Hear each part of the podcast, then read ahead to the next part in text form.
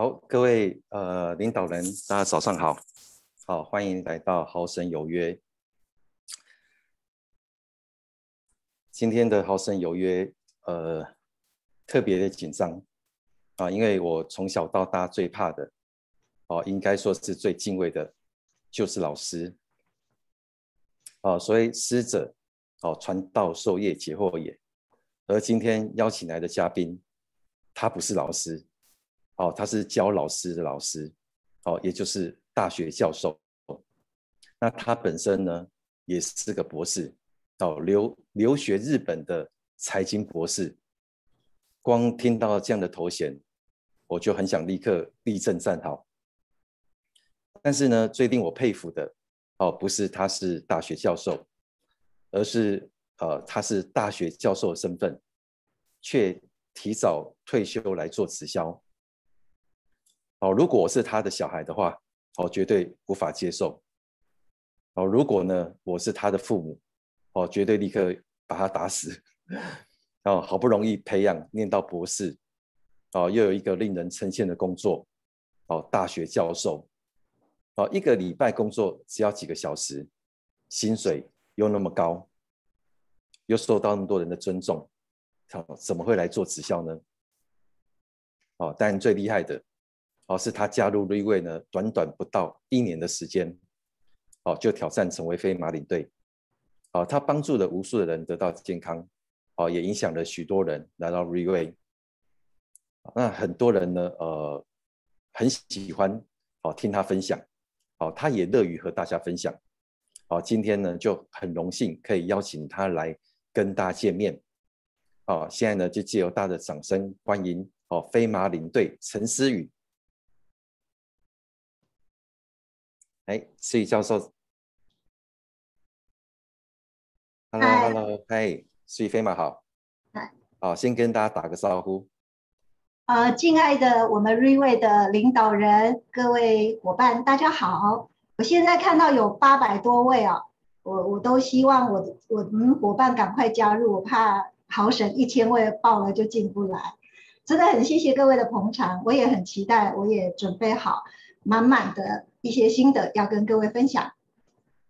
好，那我先问一个很很无厘头问题，哦，到底我是要称呼你思雨教授比较好，还是思雨飞马，还是教授飞马？你比较喜欢哪个称呼？好神，你说什么我都 OK。哦，都 OK 哦。好，那因为你现在是飞马嘛，所以我就叫你思雨飞马好了。哦，那那呃，我们都知道说，呃，思雨飞马，你的父亲是一位老师。哦，对你的呃生活、人生的影响非常大。那我想先请你聊聊你的成长背景。我从小都在学校长大，我从来到现在都没有离开过学校，因为我爸爸是国中的老师，然后我住在信义国中的老师宿舍，然后我爸爸搬到中寮国中，我就住在中寮国中的老师宿舍，所以我的世界就是学校。然后我我们小时候玩的地方是哪里？是玩教室，比如说一群小朋友都是老师的小孩，然后呃没事的时候就说啊，今天要去上哪一个爸爸的物理课，我们就一群小朋友全部冲进去物理课的课教室，但是我们被严格规定没有下课钟声不能离开，所以我们小朋友当然听不懂物理啊，我们会在那边画画啊什么的。然后有时候去上音乐课，有时候上英文课，所以我从小就都在一个象牙塔里面。那也是一个直销素人。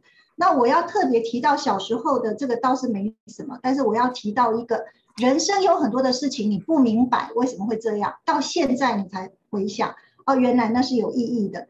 例如我最痛恨小时候我爸爸，呃，礼拜天的时候小朋友都会去校园玩，然后我爸爸规定我要站上升旗台。演讲，站在升旗台演讲，我很痛恨。每一个礼拜天，那学校有很多的家长小朋友都来学校玩，那我的同学也会看到。隔天到学校，他们就会模仿说要如何爱国，第一怎么样，第二怎么样。我那时候是痛恨死，我觉得丢脸到极点。我恨死我爸爸每次要我上去。可是现在一回想，我今天在 re way，随时要人家 cue 我，我就要上台。那不就是小时候的这个姻缘吗？所以我觉得很感恩。呃，我这边要强调哈，这是信义国中，不是台北市信义国中，是南投嘛？南投县都是原住民的 原住民的部落。很多人不知道说思雨菲菲玛其实是住南投，哦，南投是一个风光明媚的地方嘛，哦，因为我常看你在脸书 PO 去溪头去爬山，然后再就是什么去看萤火虫的，哦，所以算是一个翻蛮淳朴的地方成长的一个小朋友，哦，所以你觉得在南投那地方生长对你有有没有什么影响？就你的南投我觉得这边就是好山好水好无聊。那还好，我很喜欢爬山。我女儿说我住在农村里，但是我还好，我很喜欢这边。然后这边我小时候的朋友都是布农族的，对，然后布农族，布农族，因为信义乡都是布农族的，对我的那些朋友。然后我现在回家乡，有时候我看到他们，我觉得环境真的影响人很多。我等一下也会分享我去日本留学。我在想，如果我妈妈没有那么坚持，吵着我爸爸要往往外搬的话，我如果还住在新义乡，我可能跟他们一样。那你想，我又没有办法务农，没什么力气，然后我又不会唱歌，然后也不会喝酒，那我到底要在那边做什么？所以我有时候想想，真的一个环境会影响你一个格局跟视野。我到了日本，我才发现说，原来世界是那么大。所以我我喜欢南投，但是这不是一个呃工作呃呃事业一个很好的地方。是，那你刚有提到说你留学是去日本，好，那那么多国家可以选择，为什么会去日本？好，那在我们知道你是财经教授嘛，好，那财经是你的主修吗？呃，对我我其实我的主修是经济数学，然后经济数学对。那我我数学是不错，但是我之所以选经济数学，并不是因为呃我我有数学有多么厉害，因为其实在那边厉害的人真的非常的多。我觉得最重要的原因是我刚到日本，我日文不好，然后我就想说产业经济、劳动经济、马克思经济那个都要好多好多的文字。那因为我日文不好，所以我想我选经济数学，我实在是觉得自己太聪明。后来哪知道那个那个研究是我们日文的 seminar seminar 这个指导教授呢，呃，秋山太郎他从来没有收过研究生，没有人敢进他的 seminar。那我是因为他那个数学那两个字，我想说数学应该都一样吧，我就选进去，结果过了生不如死的这个学生生活，其实是蛮辛苦的。嗯，那你这样教书前后多少时间呢？哦，我总共在大学教了二十六年，二十六年，对，二十六都都是一都是一直教大学吗？有教专科或高中？没有没有，我就是一回来就在大学教，一直都是二十六年，对，哦同一个学校教二十六，喜欢教学这份工作吗我？超爱的，我超喜欢的，我觉得我这个生来就，哎，现在也是一样啊，我没有离开啊，我我觉得我现在还是在教学，都都是一样，只是嗯换一个环境，换一个，其实其实换一个感觉，其实这边我觉得也是在教人。哦，也是在教人。那你当初有想过会从事直销这个行业吗？从来没有，这辈子绝对不会做直销。我原来是这么想，不可能。嗯，那我我觉得啊，就是说，呃，一个大学教授兼职做直销就算了，那你还为了 Reway 提提前退休，你的同事会不会觉得你疯了？对啊，大家都说我疯了，说我我会后悔啊，然后我以后也回不去啊。因为你知道，一个大学教授的缺，全世界的名校都会来应征。那你只要一出来，全部都塞满了，真真的是回不去。可是我本来提出退休的时候，我就没有打算再回到原来那个学校，因为我已经换到另外一个大学，而且我觉得这个大学更有意义。哦，那你会不会很在意其他人的眼光？哦，然后你如何去调试自己这个部分？呃，在意别人的眼光是在于你自己怎么做。我觉得，当你自己活得很精致、很精彩的时候，其实别人反而是很赞叹。像我们现在学校的同事都不敢想象，我今天呃，因为我在 FB 有分享，然后他们觉得很不可思议，怎么可能一个大学教授一个月的收入是他们十年大学教授的收入？所以我觉得，呃，别人的眼光是在于你自己怎么定位你自己。嗯，那其实呃，我觉得这个应该，呃，说说不在乎，我觉得多少还是会的，只是说心态上，我觉得你的那种那种什么。心理的素质可能比别人更更坚定、更坚强，是不是这样子？那不是你教我的吗？其实我是被你吸引进来的啊！我真的是被你吸引。在线上不要讲这个，会不好意思。我只是说实话吧。每个人现在线上，每个人都是这样感觉的。OK，就像你刚刚有提到一句话，就是你说呃，你从来没有离开过大学，你只是换一个大学。啊，我觉得我记得这个是你，呃，应该在去年你六月份就是提出辞呈嘛。对对对。那当很多人会这样问你的时候，你讲的这句蛮经典的话。对。好，那我觉得这句话蛮霸气的。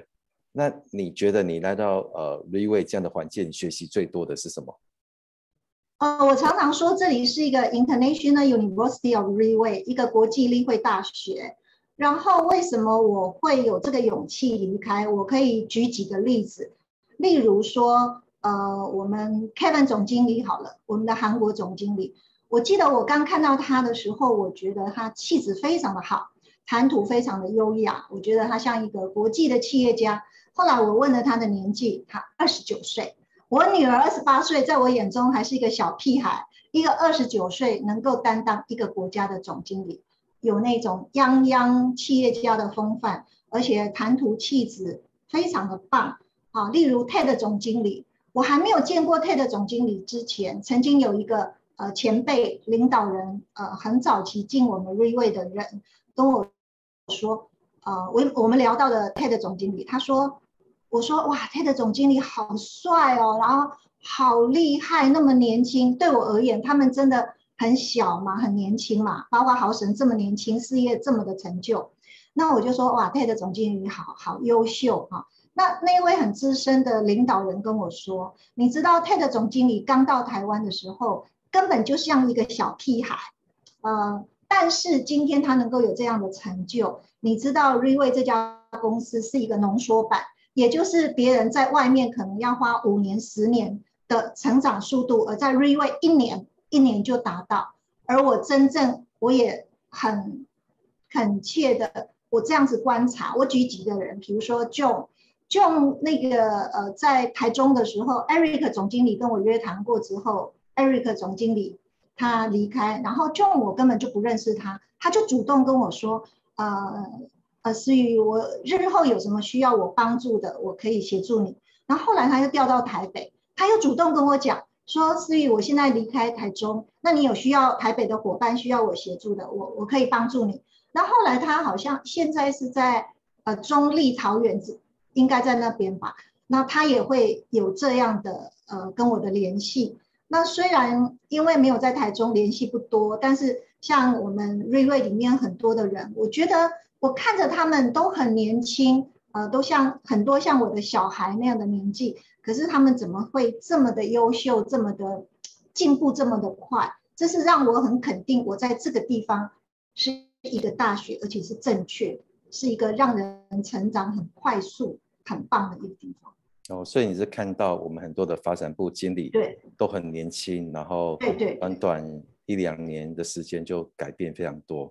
对，呃，所以呃，其实你你是一个教授嘛，如果你从一个教授一个角度来看这些小孩，哦，你会觉得 Reway 的这样的成长环境是不是很惊人？Reway 的成长环境，我在大学二十六年，我觉得为什么大学生的成长那么慢？最主要就是很多人他不是他要的，就是比如说他上课不认真啊，划手机啊，你纠正他的时候，他会非常的生气，然后他觉得你没有尊重他的人权。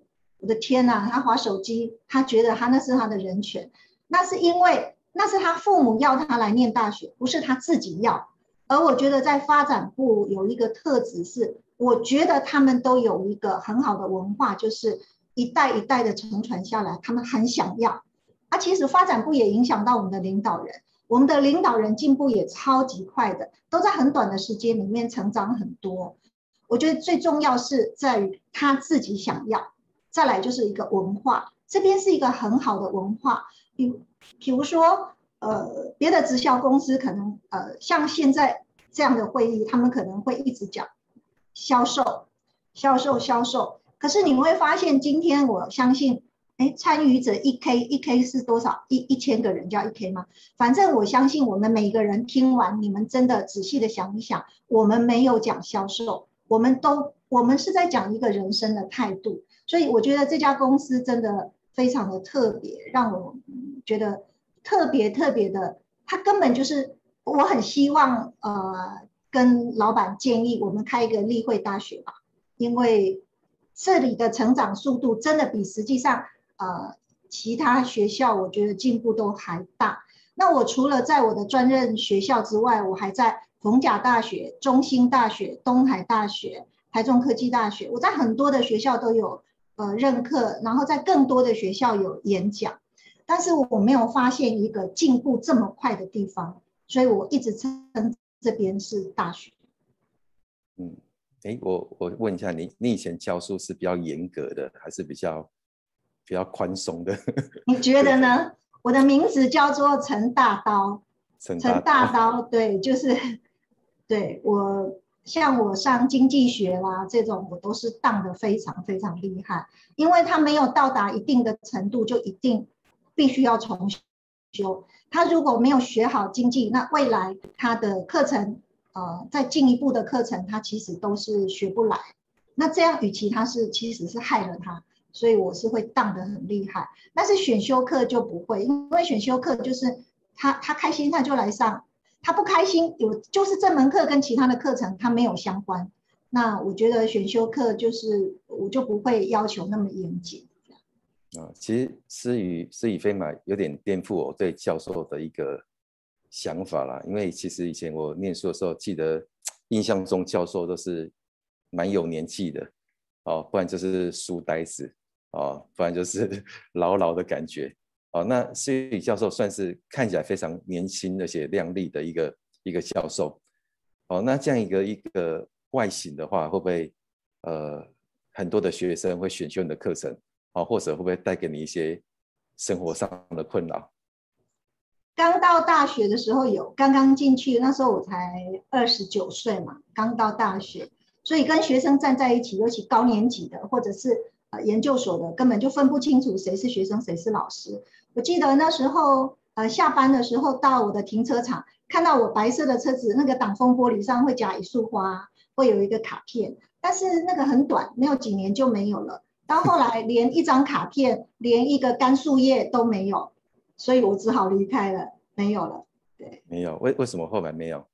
老了，年轻的老师那么多，对，老了。应该是你太太严厉了，当了太多学生了，他们就把 花都收回去了。或许或许。OK，好，那我那我们知道说思雨飞嘛，就是很短的时间在瑞发展的非常的好。然后，哎，我有发现一点，就是呃，您的组织伙伴很多的老板哦，甚至有非常知名的企业家哦。那我想请教一点，就是哎，您是如何去影响他们的？事实上，我是用很平常心啦，呃，就是说，例如有些人认为他是很有名的企业家，所以我不敢去跟他谈；或者他是一个很很有名的一个医师，所以我不敢去跟他谈。在我的内心深处，我没有这种分别，因为企业家也是细胞做的，医生他也是细胞做的。我的组织里面有非常非常多的杰出的医师。而且他们的名字是非常非常的有名。如果我讲他们的名字，大家都会吓一跳。但是，嗯，其实医生他们也是需要帮助的。就是说，医师他分很多科别啊，内科、外科、什么骨科、什么科，很多科。那很多人他要不要吃 p a t i a 他都要去问医生。但是老实跟你讲，医生不一定他会知道。那他因为他不一定知道，他就直接跟你说，不知道的东西不要乱吃。所以我觉得。你先把你心里的障碍放下，你不要把自己矮化，你不要觉得医师很厉害，你不要觉得上市公司他们很厉害，他们都是需要健康的。只要你用很平常心去跟他们谈，其实呃很善良的、很诚恳的，都会感动他们。那我要举一个，我自己也觉得我我觉得蛮有成就感的，我的下线。例如呢，呃，我我经常在呃上台观场的时候，我有讲过，我被诈欺了，而且这个诈欺的数字非常的庞大。那这个诈欺犯已经被法院判决，呃，关有期徒刑三年。那这个诈欺犯可能想要拖延案情吧，他就上诉了。上诉现在在台中高等法院。那么他上诉当当然要找一些理由啊，他就说他要传两个证人，他觉得关他三年多太重了。他要传两个证人，结果呃开庭的时候，后来两个证人来了。那两个证人来，我觉得在当下的时候，呃开庭的当下，一个重听，那个法官问什么他都听不清楚，他一直说哈哈这样。后来法警没办法了，就给他戴助听器。然后有一个是中风，他的咬字没有很清楚，那法官也是听得很吃力。可是，在那个当下，那个那个心情，我我心里在乎的不是这个诈欺犯有没有还我钱，而是我呃那个 re 位的那个那个 DNA 啊，在我的细胞里面的又活起来，我就觉得说，哇，你们这些人好需要 Petia，呃，这两个证人都需要，我觉得法官也需要，我我当下是这么想的。结果我们那庭结束了，结束了，下一庭又进去，然后证人我们全部都出来，我出来以后，我也不会管那是。诈欺犯传的证人，他肯定也不是我的朋友嘛。那我还是很诚恳的去跟他说，我们有一个东西可以帮助到你。结果那两个就呃很疑惑的坐下来跟我聊聊了之后，然后一个说我做了支架一个，说我做了九个支架。OK，不管怎样，我就慢慢的说服，慢慢的说。结果这两个证人都变成我的下线。那那当下我真的很开心，也很有成就感。我打电话给我女儿，我说。呃，露露啊，妈咪好高好高兴。他说诈欺犯诈欺犯还你钱了吗？我说没有，一毛钱都没有还。他说你有毛病啊，又没有还你钱，你在开心什么？我说可是那两个证人变成我下线。你说妈咪你也太神了吧，连人家的证人你都可以把他谈下来变你的下线，你干脆去跟法官、检察官、法警、书记官全部把他谈下来。我说是的，只要有机会，我一定会上去谈。因为后面又一停进去，我觉得那个法官也很需要。因为我女儿本身也是律师，那然后法界人士的压力超级大，法律 他们的工作压力非常的大，所以我觉得他们其实每个人都很需要。那所以我个人来讲，我不会分你是医师，你是企业家，当你帮助到他的时候，他们都把你当贵人，都是很感恩你的。而在我的组织里面，这样的一个。呃，下线非常的多，听起来蛮不可思议的，可以让那个对方的证人成为你的下线伙伴。哦，其实我觉得说人真的有人都很善良啊，就像思雨飞马一样有一样怜悯之心。哦，所以看到每个人都很想去分享 p a t i 哦，那你刚刚有提到一个，我觉得。呃，我觉得对我们来说，其实一个很有帮助的，就是不管你是这样的身份，包括你是医生或这些大老板。你就把它当做一个细胞来讲就好了。对，我觉得这样的观念就可以让很多人克服他们内心的恐惧跟障碍。哦，这点是我觉得非常有帮助的。哦，那呃，除了刚讲的一些知名医生，呃，我记得在一月底的时候，你有邀约我跟一位非常知名的企业家去日月潭。对，对。那可以简单的分享怎么去影响这位企业家吗？这位企业家其实我去跟他谈的时候，我觉得，因为他是荧光目前非常有名的一个企业家，大家都都知道的人，所以他的他的谈话，他各方面都是我们都很清楚的。可是，在去年的呃七月五号，我生日那一天，呃，我我我刚刚去找他，然后其实一群好朋友在。也帮我庆生，那我觉得他很奇怪，他很迟缓，他就是我跟他讲每一个字，每一个字他都要 delay 三秒钟，他说不出来，他他听到了，但是他嘴巴打开了，他好像那个泪格，整个人是泪格，我觉得哇，董事长你怎么变这样？然后他跟我说他三天后要去开刀，我说哈，三天后要开刀，我二话不说马上。p e t i 就请他开始吃，然后他也很相信我，然后他只有问说，那我要开刀可以吃吗？我说就是因为你要开刀赶快吃啊，因为你要先把你的自身免疫力提高，然后要让你自己是一个开刀是鬼门关走一圈嘛，而且他那个刀是很危险，他是开颈椎，那如果不小心有什么差错，他可能会终身瘫痪。所以他也一直拖拖很久不敢开，结果呃三天后他开刀了，在台北荣总，然后七月十一号，七月八号开刀，七月十一号我打电话给他夫人，那个好婶也见过嘛，我们都一起去玩，然后我就问说，哎呀，董事长开刀怎么样啊？他说哦，好的很呢，三天就下去那个呃荣总医院下面有那个可能是中庭花园吧，就下去走六千步了。我说哇，开这种大刀三天。应该是躺在呃床上静养，可是他可以走六千步。可是我记得不到十天吧，他就跑去溪头爬山了。所以我觉得这个你知道这种感动吗？不是说我做瑞瑞赚多少钱，而是这样影响力的人，因为我们的分享救到他。你知道救到他一个人可以救到多少人吗？他整个家族，包括他现在他太太的哥哥啊，现在也在线上一位刘瑞生。非常优秀的领导人，他也是这样紧紧的跟着，然后很很爱心的，又不断不断的分享出去。而刘瑞生大哥他的人脉也相当的好，他也分享了非常杰出的呃上市公司的老板啊，很杰出的人。所以我觉得当时我要是有一个心魔，说哎，我我是一个老师，小小的老师，哇，他是一个这么有名的企业家，呃，还曾经蝉联连续几年是。大学毕业生最想就业的一个公司，你想这么优秀的企业家啊，我不敢不敢去跟他讲。那如果是这样的话，那我想请问，那我没有救到他，就没有救到他的家族；我没有救到家族，就没有救到刘瑞生大哥；没有救到刘瑞生，就没有救到现在更多有名的人。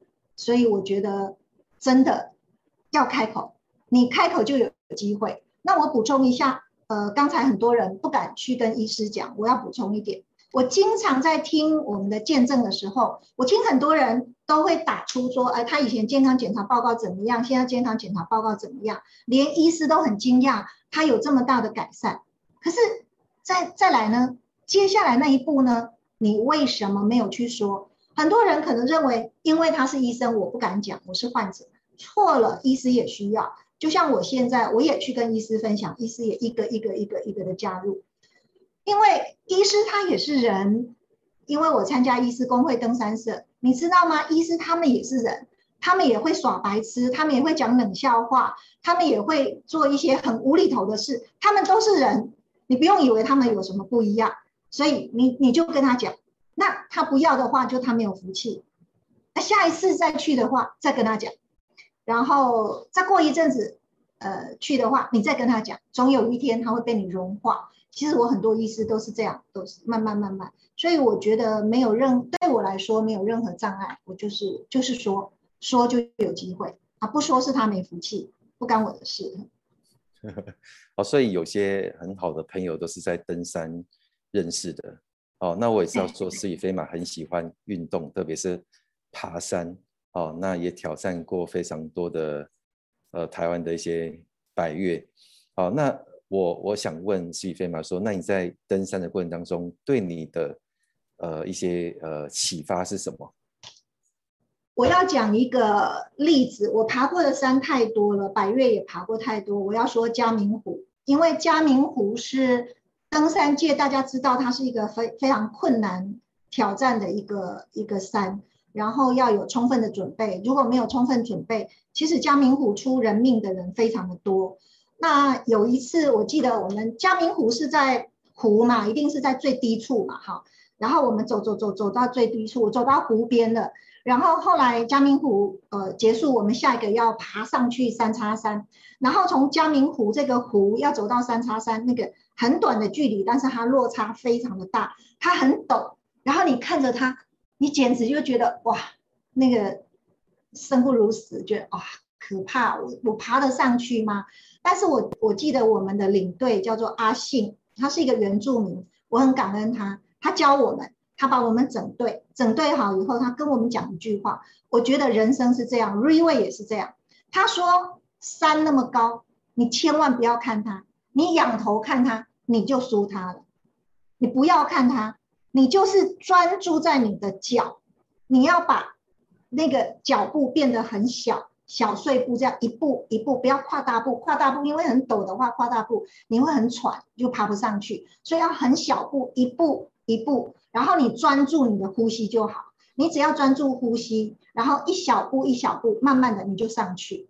那时候我听起来，我觉得天荒夜谭，这么陡的山怎么爬了爬得上去？可是真的照他这样做，这样做哈，就是迎刃而解就上去了。那我觉得这个体会，我要讲在那个我们的事业也是这样。很多人都问我你怎么上飞马，可是就像我要问好神你怎么上飞马九，因为一定不不是生下来就变飞马嘛。也不是一生下来就变飞马九嘛，其实你不要想那么远啊！我记得刘德华有一个说法，就说为大象啊，你要你要让大象往前走，你就要在它的前面挂着香蕉，你不能挂很远，你把香蕉挂很远，大象看不到，它就不会走。你再挂在它眼睛看得到的范围，它就会按照香蕉的方向一直往前走。那么我们的目标也是这样，我要跟各位分享，就是你不要把目标。立在飞马。假设你现在是一星或者是新人，那你就先把你的目标定二星，这样就好了。然后你就每天，你每天做什么事，你时间花在哪里，你成就就在哪里。你就把每天该做的做好啊。没有没有新人可以拜访，你就 O P P N D O，然后所有的该学习的都都学好，就这样子就好，一步一步一步，你自然就上去了。如果你每天都想。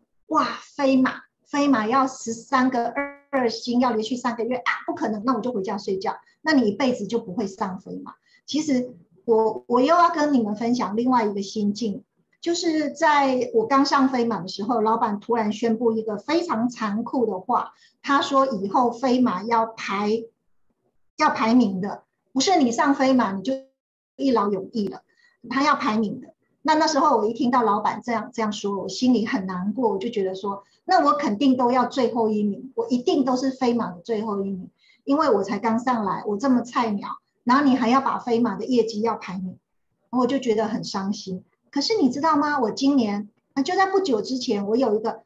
呃，很要好的朋友，她很优秀，她是一个空中小姐，长得非常的漂亮，住在我家附近中心新村。她叫博荣，博荣打电话给我说：“思雨飞马，我恭喜你，你是飞马第一名。”我说：“你开玩笑，我菜鸟飞马。”他说：“真的真的，你去看正商，你不知道吗？”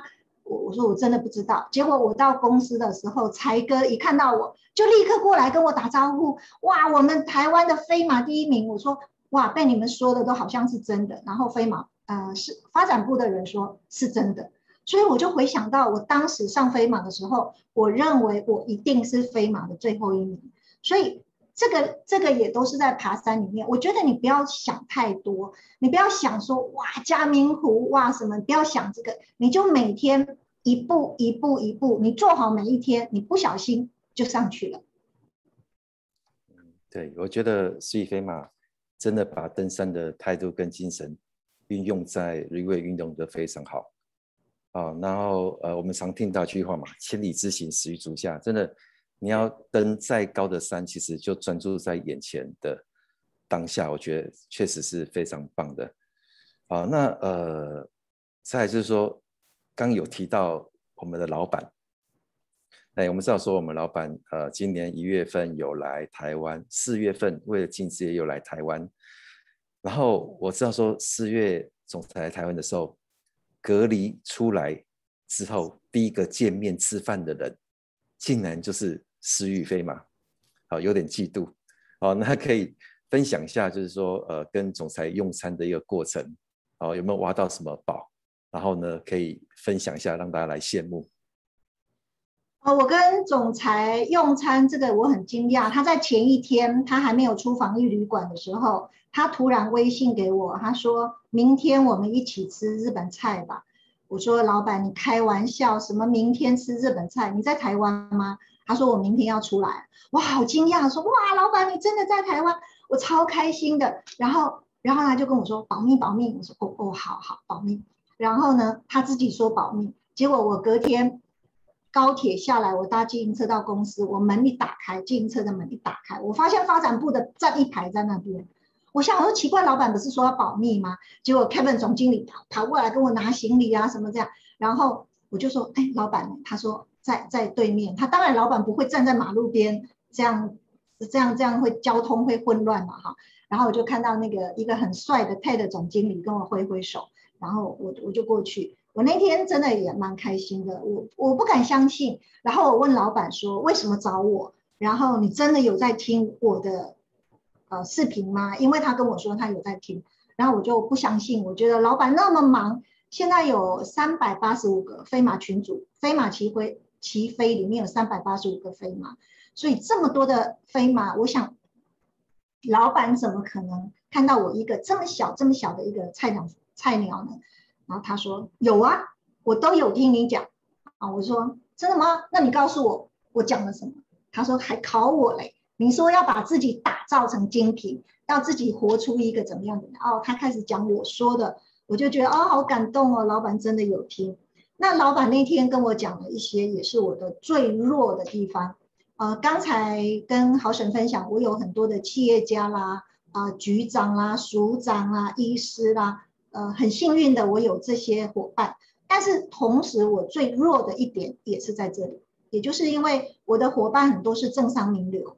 那他们没有像各位这样，呃，会跟着我跑会场，因为他们的公务人员身份，他们就不能曝光，所以他们还是私底下做。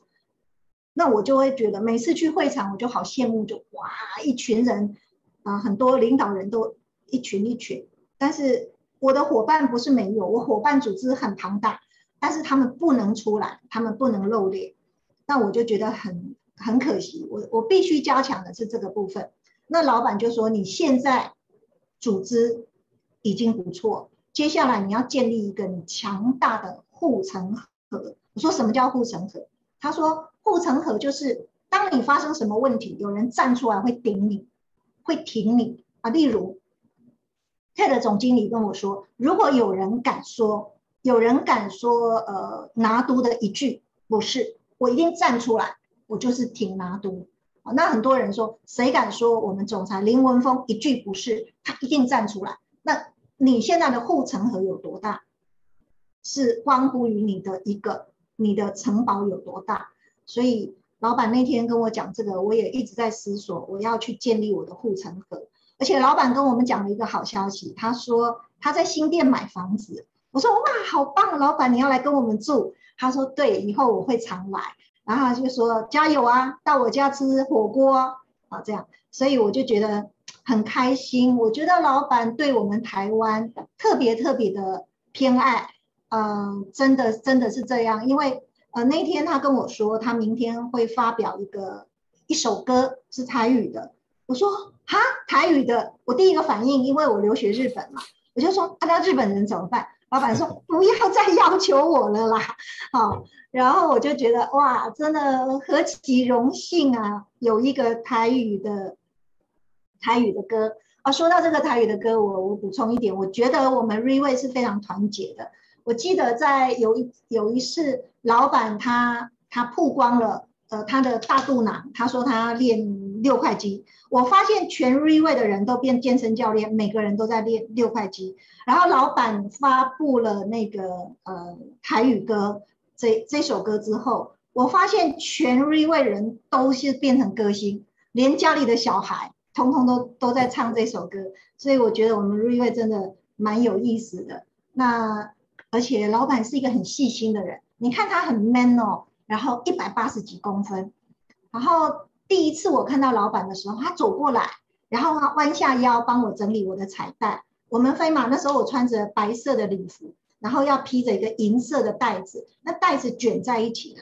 那他要跟我拍照的时候，他很细心的，他弯下腰来，然后细细的帮我整理那个袋子。那后面一大堆人排队等着要跟他拍照，但是他就是这样的龟毛，他要把袋子整理好。就是那个卷卷在一起那个那个彩蛋，他整理好，然后跟我拍照，而且他一看到我一眼，他就叫出我的名字。我这一次也问他，我说你知道我是谁吗？那么多飞马，他说我当然知道你啊，我都有在做功课。所以我觉得一个人会成功，真的不是简单的事。如果你也能够像老板这样的细心，我觉得离成功绝对是不远的。嗯，所以呃，其实这个经历对徐宇飞马来说，应该是非常的呃难得啊，因为不是每个人都可以近距离跟我们的总裁见面，何况是吃饭。好，所以其实刚听徐宇飞马分享总裁的一些细节的部分，哦，但对我们而言，就是更更了解到底。我们的老板是一个这样的为人，啊，那接下来我想再问个问题，就是刚呃，细飞马有提到说你有一个非常优秀的女儿，呃，而且也曾经听说是呃，就从欧洲留学回来，现在是一位律师，那你会希望她来跟你一起从事瑞瑞吗？我。我当然很希望，我希望我女儿能够来从事瑞瑞，然后我不断的跟她说：“你看我们豪神这么棒，他以前也是台大法律系的，他也是律师，那你为什么不跟我？”然后我女儿说：“呃，豪神之所以能够成为豪神，是他有经过历练。”哎，我想想也对，他不是他不是台大一毕业就跑来当瑞瑞，他他是有经过的。那我女儿说：“既然我都学了。”法律系、法律研究所，又到欧洲去留学，你可不可以让我有一个完整的历练？完整的历练完再来，因为我也想跟各位领导人讲，你真的要好好的拼，你不要留房子给孩子，你不用留留财产给孩子，你留飞马给他就好了，因为你留飞马给他，这是他什么都不用做就世袭嘞，他就直接是飞马，他不用经过我们这种很痛苦的这种过程。那它就有一个组织，而这个组织是持续会壮大，所以它是源源不绝的。我觉得真的观念要改啊！到了瑞瑞之后，我发现留房子、留财产不是最好的，留飞马。那最好像我们呃豪神这样留飞马九三环。我最羡慕他女儿，我每次看到他 FB 的女儿，觉得他女儿好可爱，而且我觉得这女儿上辈子应该有做很多很多的好事，才能够成为豪省的飞马。也是我我我做很多好事，才有这么可爱的女儿。对对对对对对。呃，所以呃，其实那呃，我我发现啊，就是最近那个思雨飞马常在抛你女儿小时候的照片。啊，对对对。对，就是呃，我觉得她是一个呃很单纯的一个女生，然后后来就是求学都很顺利，然后成为一个律师。但是律师这样一个环境基本上还是比较复杂了，我觉得。好，那你你刚有说他要，他所说还没有经过历练。那如果说五年、十年之后，你会鼓励他放弃律师的工作来做律师吗？当然啦，最好现在就放弃。他今天是最好今天就放弃。他今天是这个工作的最后一天，他明天就会回来。我跟他说。我我我我这个不管怎样，我哀求他，妈妈很忙，妈妈现在越来越忙，爬山的时间都没有了，你拜托赶快回来帮我，所以他明天就会回来。但是回来不表示他完全把律律律师辞职啊，嗯，其实他他他确实也优秀，因为他英文也很强，他不是打刑事民事这种官司，他是打国际呃商务的商务的法律，然后他做并购啊，哈那种。呃，所以他他常常会接触到一些很优质的企业家或者很优秀的公司，他破产了，然后他要并购之类的，所以他他有很多的人脉，我觉得也是很好，会帮助他成长。但是在我内心深处，我最深的期盼还是他，我们母女一一起来做 Reway，来当好省的子弟兵，来跟他学习，这是我最大的期盼。嗯，他呃，他现在是单身吗？单身哦，对对对对，赶快赶快帮我们找一个。对，因为呃每次季飞嘛都说请我帮他介绍男朋友。对呀。呃，因为我看他条件非常好，然后教授非常担心他未来嫁给外国人啊，因为他可能认识很多的国外的朋友。对。啊，所以这边线上有一千多人可以帮忙帮忙找对象。可能不是只有一千人，因为进不来了。我看一千人满，所以所以就他，对对，我很希望我女儿找到一个好对象，二十八岁，对。哦，二十八岁还年轻呢。嗯，OK，好，那呃，再想问的是说，呃，来到瑞威应该也有两年的时间了嘛？两年，对。对，那这两年当中呢，有没有哪些是你想要去感谢的人？这个是我今天最想讲的，真的，我觉得我今天有幸能够成为一个小小的飞马，我有好多好多要感谢的人。当然，首先一定要感谢老板创立了这样的平台。那老板的感动我也谈过了。那我要搞感谢豪神，如果没有你来看到我这个很不起眼的人，我一个直销素人，而且一辈子都在象牙塔里面，我没有离开过学校，哎，那我都不敢想象我怎么可能会在直销界会这样有一点点成绩。然后豪神给我的帮忙真的是非常多，而且我觉得豪神是魅力领导了。他就是他什么都不用讲，他只要微微一笑，他长那么帅，然后就迷死人啊，你就会甘心的跟他这样子。幸好是豪神，我觉得呃，如果不是豪神的话，我搞不好会认为说这是诈骗集团。呃，我我我觉得一个公司的形象很重要，所以我发发现发展部的人都很帅，不知道为什么。我跟老板讲说，哎，你在应征员工是不是看到帅的才来？他说为什么这样讲？我说你看 Ted 这么帅。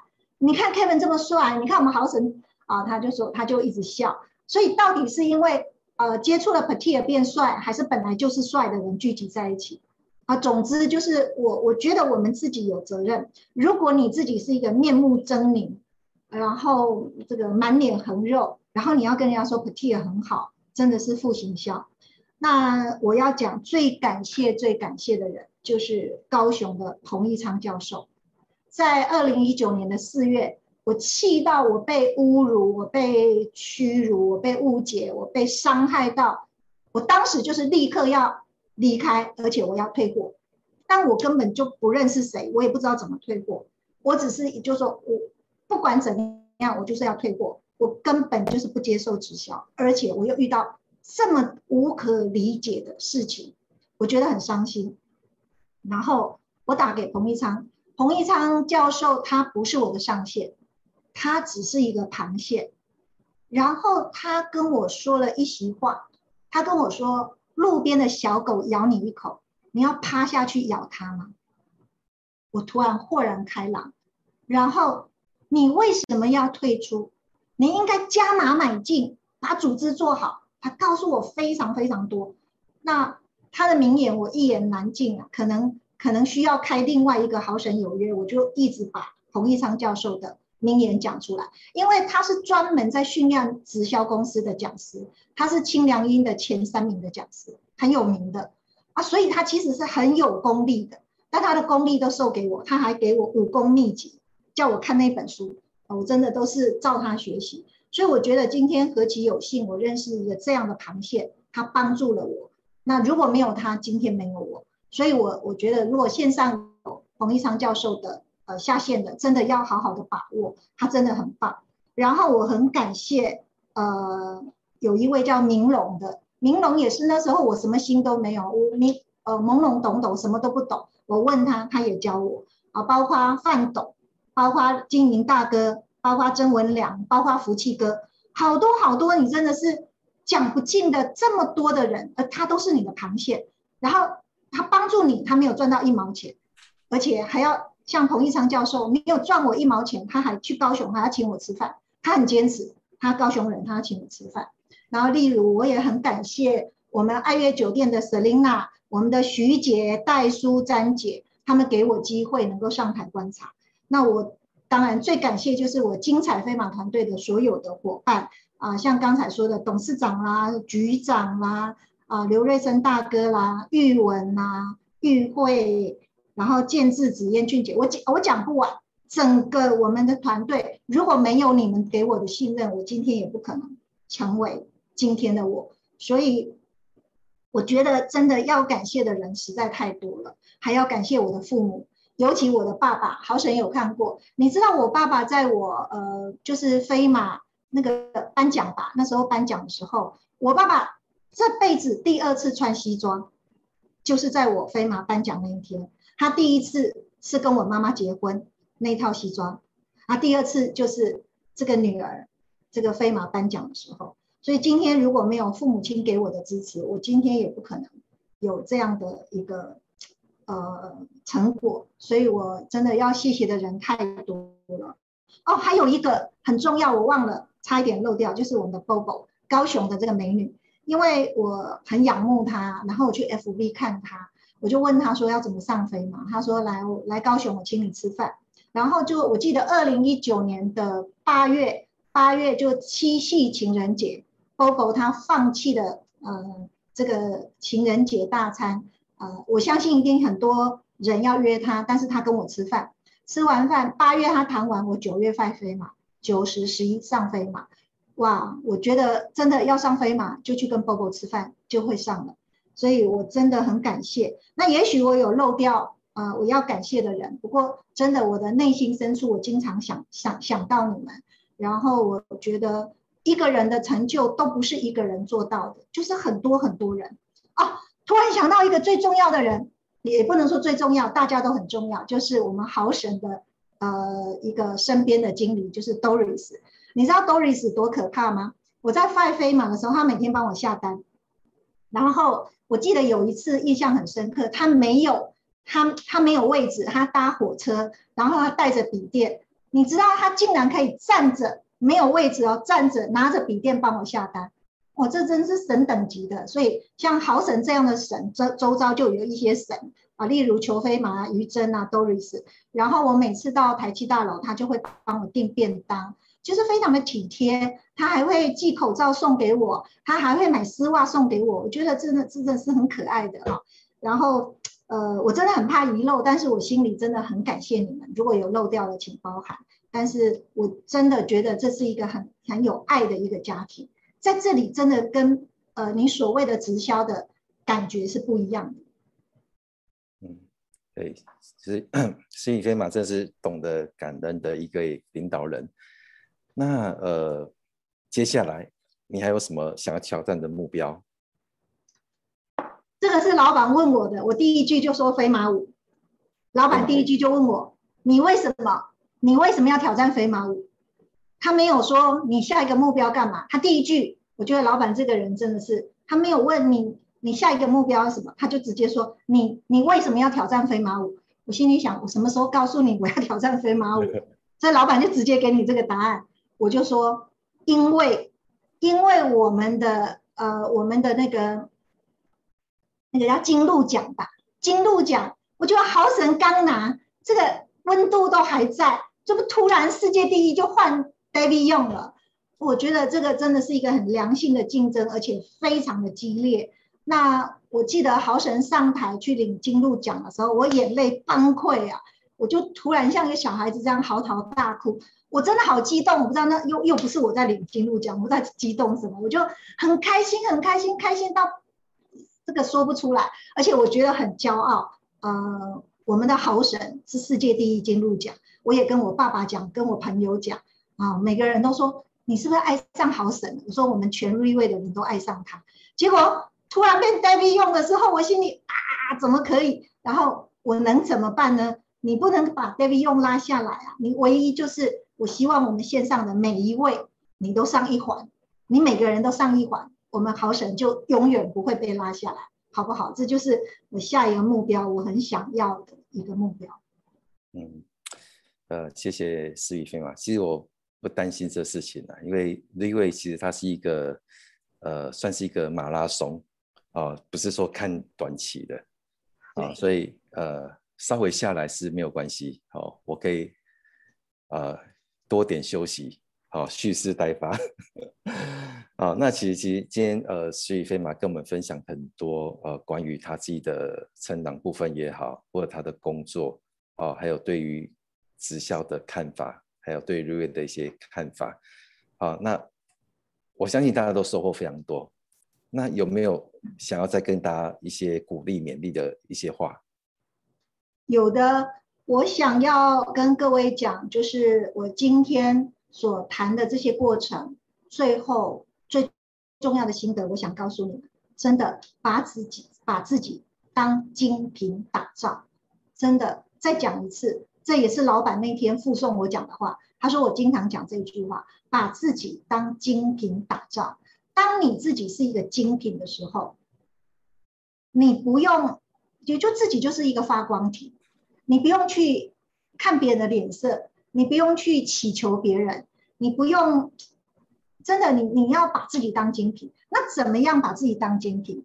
其实没有那么难，就是做正常的事情，该睡觉就睡觉，该吃饭就吃饭，该爬山就爬山，该看 NDO 就看 NDO，该看 OPP 就看 OPP，反正每天就是有你的步骤，你该做的事就把它做好，而且每件事都把它做好，就这样子，你自然而然你就会成为精品，然后让自己的内心是强大的。什么叫内心强大？我今天如果去跟一个医师讲，那个医师拒绝我。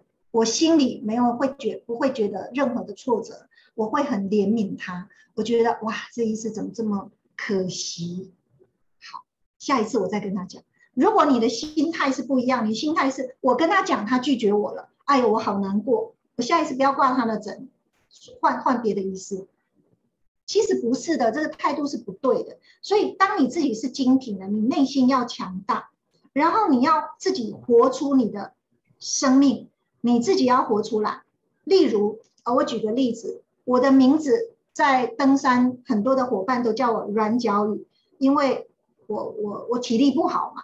那我刚刚爬山嘛，但现在他们都没有人叫我软脚鱼，他们会叫我飞马鱼，就是连那些登山的医师，他们都知道我叫飞马，而且他们都会说，他们医师的收入大家都知道很高吧，但我的收入。在这么短的时间，我远远超越他们，所以他们也不会再叫我软脚鱼，就是叫我飞马鱼。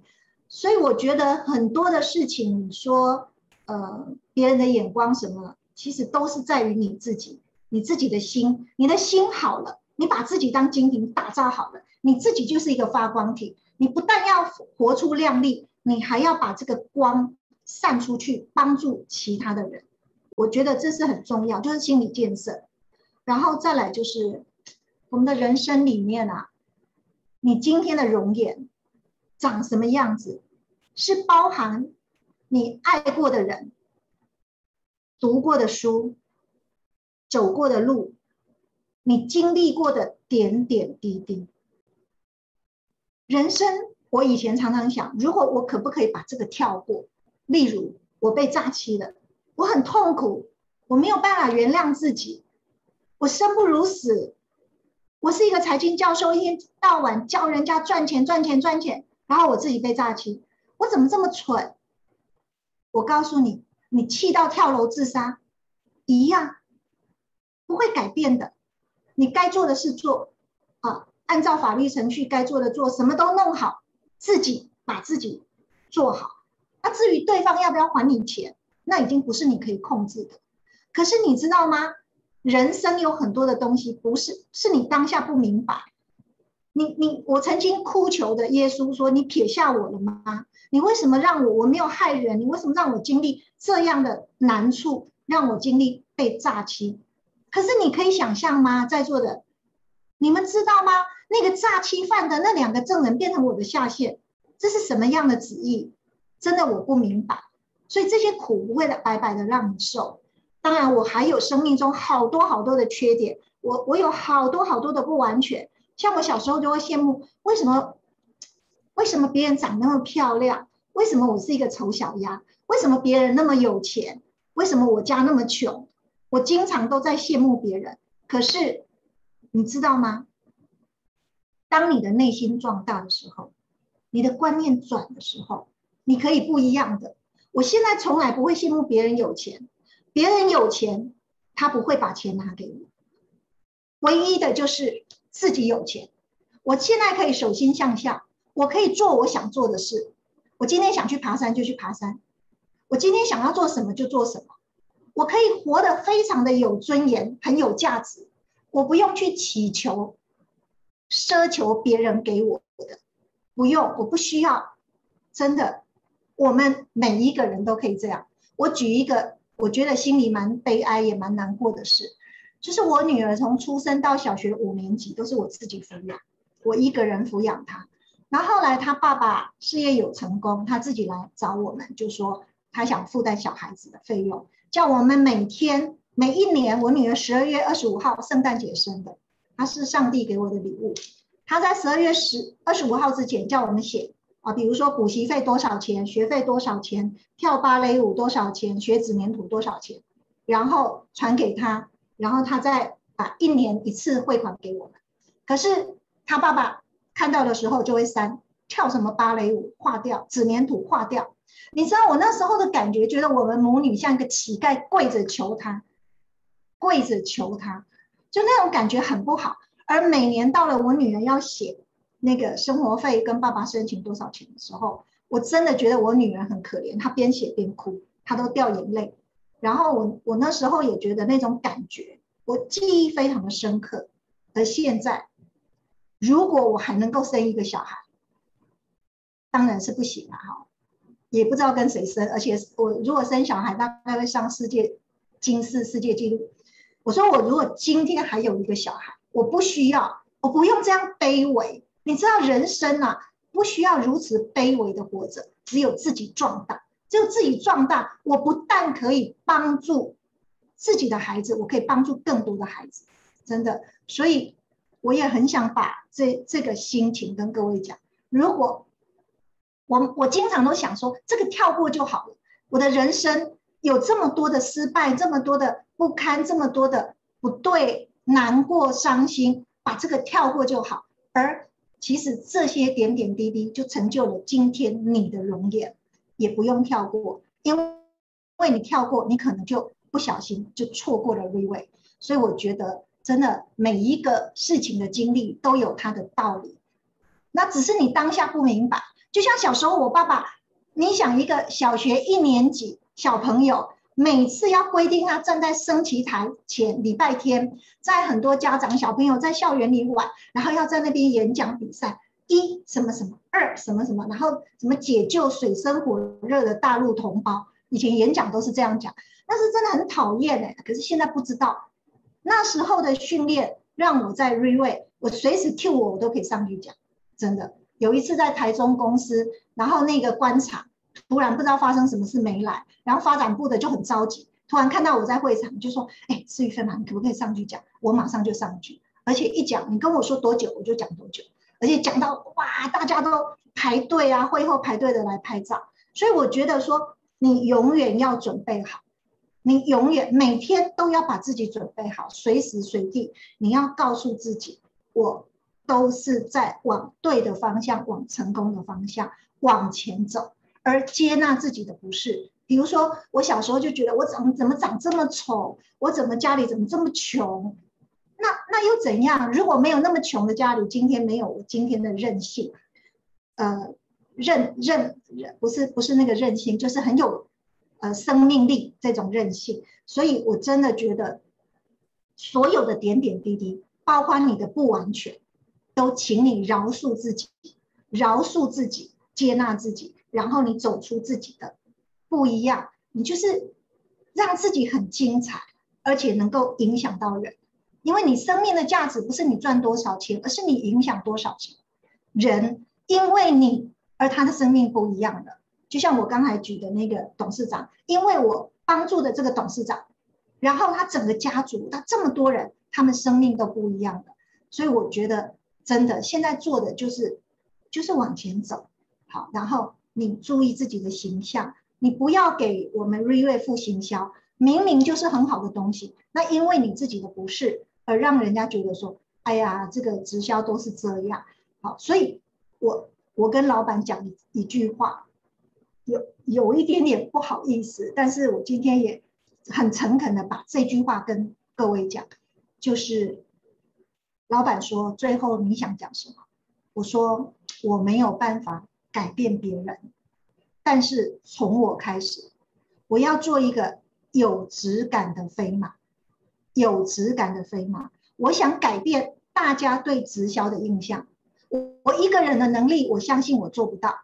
但因为我没有办法改变别人，我想不断不断的，我还要让人家觉得以后讲到直销是一个骄傲，而不是说。”啊，我不要做直销，不要跟我谈直销，因为我希望从我开始，就一讲到直销啊，不是有一个那个教授也在做直销吗？好，那那我希望我能够尽一点点绵薄之力，我想改变人家对直销的看法，尤其对我们瑞味直销的看法。这就是我今天很诚恳，也很想跟你们分享。好，好，再次的感谢我们呃石宇飞马的分享。好，那呃今天听他分享，有一个感觉啊，好，感觉就是说，幸好他提早退休，好，因为他当当教授真的太可惜了啊，因为呃如果他只是一个教授的话，他只够影响几十个学生，但是来到瑞威，他可以影响好几十万的人，所以呢，我发现他是真正的财经专家，哦，是一个真正有智慧的人。好，那也希望今天透过思雨飞马的分享。可以带给大家无比的力量，好，能够呃产生更大信心。哦，如果教授都能够认同 Reway，而且全心投入 Reway，那还有谁说 Reway 是不能做的？所以我们相信说，智慧的人终究会做出智慧的选择。所以呃，让我们再次的掌声感谢我们的思雨飞马的分享。OK，谢谢谢谢思雨飞马。OK。好，那呃这一拜四呢，我们好神有约呢，会再邀约，好邀约我的表嫂，好荣誉飞马二陈子轩来跟各位分享，好敬请期待。那豪神有约，我们礼拜四早上见，好，拜拜，谢谢思雨飞马，谢谢。